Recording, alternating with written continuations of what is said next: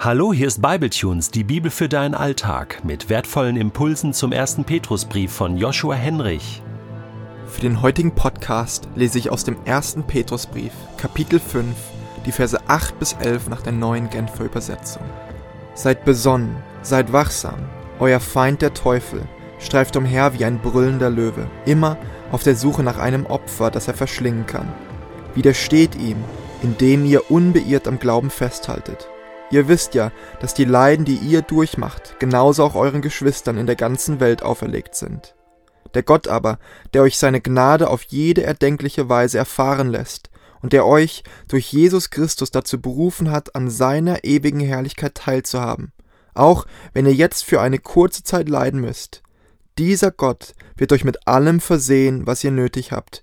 Er wird euch im Glauben stärken euch Kraft verleihen und eure Füße auf festem Boden stellen.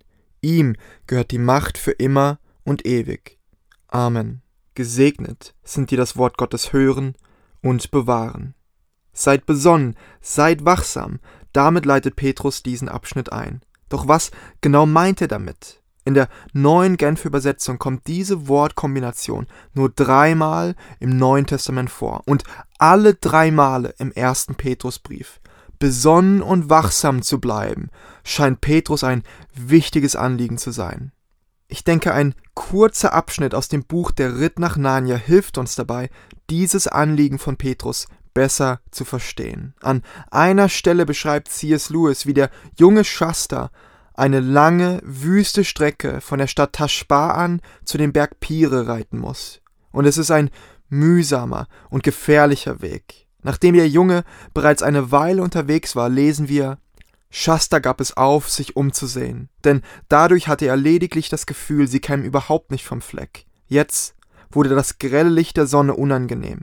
Das Gleißen des Sandes schmerzte Shasta in den Augen, doch er wusste, dass er sie nicht schließen durfte. Er musste sie zusammenkneifen und den Berg Pire im Auge behalten, um die Richtung nicht zu verlieren. Ich denke, Wachsam und besonnen zu bleiben, ist genau das. Die Augen zusammenzukneifen, um das Ziel im Blick halten zu können. Dann, wenn dich dein Umfeld verblendet und dich von deinem Ziel ablenken würde, Schmerz und Leid deine Aufmerksamkeit so sehr verlangen, dass du dadurch den Berg Pire aus dem Blick verlieren würdest, dann bleibe wachsam und besonnen, lass dich nicht ablenken. Indem du die Augen zusammenkneifst, minimierst du deinen Blick auf das Wesentliche, auf dein Ziel, auf den Ort, wofür du gemacht und geboren wurdest. In unserem Fall die Gemeinschaft mit Gott in Ewigkeit. Aus dieser Perspektive ist auch zu verstehen, warum Petrus von dem Teufel als brüllendem Löwe spricht. Der Teufel ist nicht als Gegenmacht, nicht als Gegenspieler Gottes an einem Schachbrett zu verstehen. Der brüllende Löwe ist auch nicht als eine Konkurrenz zu dem Löwen von Juda zu verstehen. Nein, damit wird der Teufel bei weitem überschätzt. Petrus setzt am Ende ein deutliches Signal, in dem er schreibt, dass Gott die Macht gehört für immer und ewig. Sie gehört nicht dem Teufel, Gott teilt sie sich auch nicht mit ihm. Der brüllende Löwe brüllt, um abzulenken, um deinen Blick weg von dem Berg Pire und hin zu sich zu lenken. Der brüllende Löwe will Aufmerksamkeit. Ist es nicht interessant, dass wir dem Teufel nicht widerstehen, indem wir ihn bekämpfen, sondern indem ihr unbeirrt an dem Glauben festhaltet. So lesen wir es in Vers 9. Dein Blick soll sich nicht auf den brüllenden Löwe richten, sondern unbeirrt bei Gott bleiben. Oder in den Worten von C.S. Lewis, wenn das Gleißen des Sandes schmerzt und deine Aufmerksamkeit verlangt, dann kneife deine Augen zusammen. Damit ist nicht gemeint, sich zusammenzureißen, sondern sich auf das Wesentliche zu fokussieren. Nicht dem Teufel gehört deine Aufmerksamkeit, sondern Gott. Nicht deine Umstände sollen dir den Weg weisen, sondern der Horizont. Für die Gläubigen in Kleinasien waren diese Worte von Petrus wohl ganz praktische. Ich vernehme darin die Aussage, verleugnet Jesus aufgrund eurer Verfolgung nicht. Lasst euch nicht von dem zeitlich begrenzten Gebrülle in die Irre führen. Widersteht, indem ihr unbeirrt am Glauben festhaltet. Fokussiert euch auf den Berg Pire. Erinnert euch daran, dass ihr durch Jesus dazu berufen worden seid, an der ewigen Herrlichkeit teilzuhaben. Das ist euer Ziel. Dafür wurdet ihr geboren und auserwählt. Nichts soll euch davon abhalten. kein korrupter Staat, kein Gefängnis, keine gesellschaftliche Verächtung. Was ist dein brüllender Löwe? Was versucht dich zu blenden? Was lenkt dich von deiner Berufung, nämlich Gemeinschaft mit Gott in Ewigkeit zu haben, ab? Damals waren es wohl offensichtliche Sachen, wie zum Beispiel die Verfolgung. Heute ist es vielleicht etwas schleichender, unscheinbarer, vielleicht sogar teilweise gute Sachen, die dich ablenken, wie ein kleines Schattenplätzchen mitten in der Wüste. Doch es bringt dich vom Weg ab. Ganz ehrlich, wir alle sind schrecklich schlecht darin, das Ziel im Auge zu behalten. Viel zu schnell blicken wir nach rechts oder links und nehmen unseren Blick vom Horizont. Die Welt ist zu attraktiv und das ewige Leben am Horizont zu weit weg. Weißt du, du und ich, wir brauchen Hilfe auf unserem Weg. Umso dankbarer bin ich für die darauffolgenden Worte von Petrus. Dieser Gott wird euch mit allem versehen, was ihr nötig habt. Er wird euch im Glauben stärken, euch Kraft verleihen und eure Füße auf festem Boden stellen.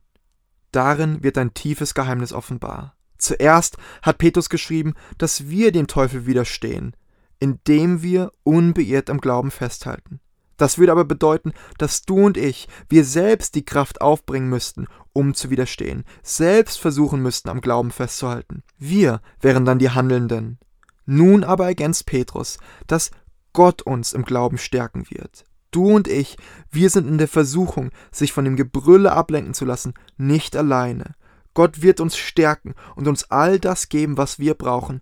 Gott ist nämlich schlussendlich die Kraft, durch welche wir widerstehen können. Denn wir brauchen Hilfe. Lässt du dir helfen? Darf Gott deine Stärke sein? Oder willst du selbst stark sein? Es gibt ja scheinbar Christen, die denken, nach ihrer Bekehrung bräuchten sie Gott nicht mehr. Einmal Gnade sei genug. Weg mit diesen Gedanken. Christen sind nach wie vor ganz auf Gottes Gnade und seine Kraft angewiesen. Alles andere ist Hochmut vor dem Fall. Christus starb nicht, um dich von Gott zu befreien, sondern von der Sklaverei der Sünde. Christus starb, um dich für immer an Gott binden zu können. Und wer möchte denn nicht mit der Schönheit in Person, dem Schöpfer der Welt, dem verständnisvollen Freund, dem König der Könige, dem liebevollen Vater und gerechtem Richter, mit diesem ewig zusammen sein? Denn bei ihm ist das Leben, das Leben im Überfluss sich darauf zu fokussieren, die Augen zusammenzukneifen, um dieses Ziel im Auge zu behalten, das bedeutet zu widerstehen. Das ist besonnen und wachsam. Ein letztes noch. Es ist bemerkenswert, wie Petrus schreibt, dass Gott uns mit allem Nötigen versehen wird und dass Gott uns im Glauben stärken wird. Beide Male verwendet Petrus nämlich ein Futur. Dieses Futur ist als eine Verheißung zu verstehen. Das bedeutet aber auch, dass die Kraft und alles Nötige im Moment noch nicht da ist. Gott wird sie nämlich geben. So ist nun mal der Glaube. Er ist keine Altersvorsorge. Er ist kein Boot, in welches man einsteigt, sobald es fertig gebaut ist. Nein, der Glaube hofft auf das Werden. Der Glaube macht einen Schritt nach draußen nach vorne, obwohl da noch kein fester Boden ist. Der Glaube befreit aus dem jetzigen Umfeld, indem er gezielt auf den Berg am Horizont zureitet. Der Glaube hofft auf das Wahrwerden der Verheißungen und richtet sich danach aus. In gewisser Hinsicht dringt im Glauben sogar Zukünftiges in die Gegenwart hinein, weil der Glaube auf das Werden hofft und danach schon im Jetzt handelt. Wenn der Löwe also in deinem Alltag brüllt, du Prüfungen verschiedenster Art durchmachen musst und so manches Schwere erleidest, dann richte deinen Blick nicht auf diese großen Wellen, sondern auf Jesus. Er wird deine Füße auf festen Boden stellen. Mit ihm kann man auf Wasser gehen. Ihm gehört die Macht für immer und ewig. Amen.